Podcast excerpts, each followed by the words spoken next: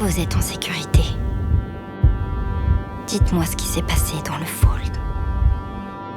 Quelle est la chose qui vous a sauvé?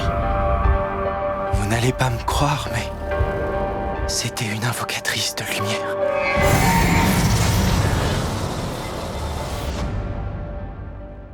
Bonjour à toutes et à tous, bienvenue dans le calendrier de l'Avent de Spoilers. Je suis Phobos, cosplayeuse, photographe et chroniqueuse pour de nombreux podcasts sur les sujets liés à la pop culture et à la représentation des minorités à l'écran.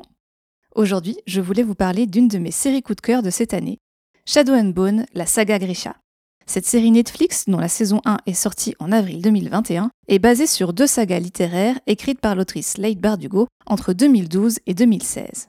Cette première saison est principalement basée sur le premier tome de sa saga Grisha, aussi intitulé Shadow and Bone, mais incorpore également des éléments tirés du premier tome de sa saga Six of Crows, se déroulant dans le même monde. Shadow and Bone est une série de fantasy, parfois même qualifiée d'urban fantasy. Ainsi, loin des univers médiévaux à la Game of Thrones, elle mélange surtout des influences technologiques et esthétiques du XVIIIe et XIXe siècle à un aspect fantastique propre au genre de la fantasy. Car dans ce monde en guerre, la magie est bien présente. Que ce soit à travers les pouvoirs que de nombreuses personnes possèdent et qui sont largement exploités par le complexe militaire local, ou à travers l'existence d'un mystérieux No Man's Land coupant le continent en deux et dans lequel vivent des créatures maléfiques impossibles à détruire. Ça, c'est pour le pitch global, mais le vrai point fort de Shadow and Bone, c'est sa galerie de personnages.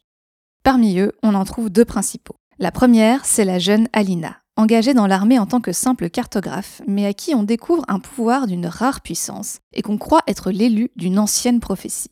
Grand classique de la littérature de fantasy, le thème de l'élu est ici exploré avec quelques twists, car Alina se refuse à l'assumer et surtout, elle va être confrontée à un deuxième personnage principal, Casbreaker. Kaz est un orphelin à la tête d'une petite troupe de hors-la-loi traînant dans les rues de la capitale et à qui on va confier la dangereuse mission de kidnapper Alina. Ces deux personnages sont bien sûr entourés d'une myriade d'autres, tous plus attachants les uns que les autres. Ainsi, malgré quelques clichés inhérents au genre, la série arrive bien à équilibrer des séquences quasi horrifiques avec des personnages malicieux, drôles et charmeurs, empruntant aussi bien aux films de braquage qu'aux drames romantiques. Le mélange est pour le moins original, mais la générosité et l'honnêteté de la série, qui attaque son sujet sans ironie aucune, font que ça fonctionne. Les décors et costumes, fortement influencés par l'Europe de l'Est, renforcent efficacement l'immersion dans cet univers fantastique et confirment l'originalité de la série dans le paysage médiatique actuel. La grande diversité des personnages, que ce soit en termes d'origine ou d'orientation romantique, est d'ailleurs à saluer, et se retrouve jusque dans les choix de casting, puisque par exemple, c'est l'actrice non-binaire et asiatique Jessie Mailey qui incarne Alina. Face à elle, notons le plus gros nom à l'affiche, à savoir Ben Barnes, qui est depuis des années le petit chouchou du fandom de la série littéraire. La légende veut que c'est grâce aux nombreux posts Tumblr le choisissant pour incarner le séduisant et ténébreux général Alexander Kirigan qu'il a décroché le rôle.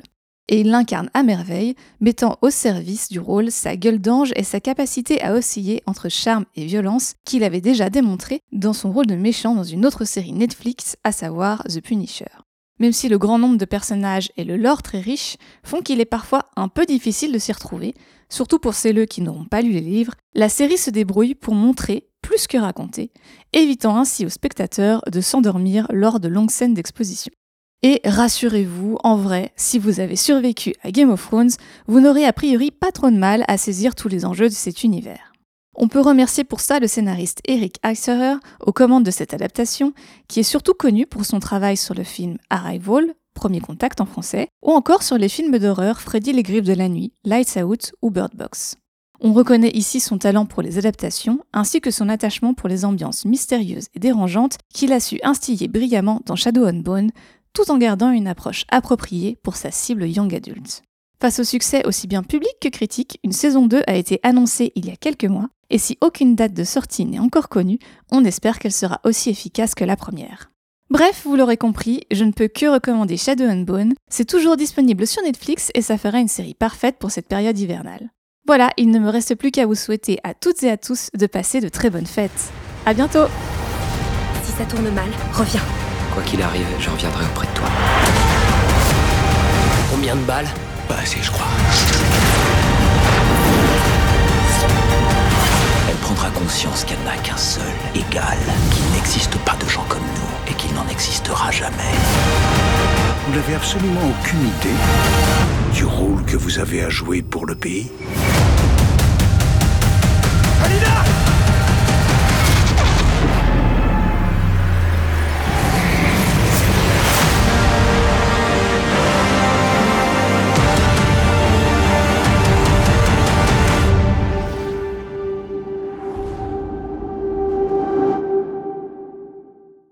Phobos est cosplayeuse et chroniqueuse podcast. Quand elle ne réalise pas elle-même de superbes cosplays inspirés de personnages iconiques de la culture pop, vous pouvez la retrouver parmi l'équipage du podcast Outrider dédié à Star Wars. Elle y porte un regard engagé, mais ne manque pas d'aborder pendant son fameux point Phobos l'actualité des parcs d'attractions de la saga. Elle entre aussi parfois sur le ring d'Actionneur, le podcast qui décrypte les blockbusters d'action. Retrouvez tout l'univers tantôt magique, tantôt mystérieux de Phobos et l'ensemble de ses podcasts sur son site en description.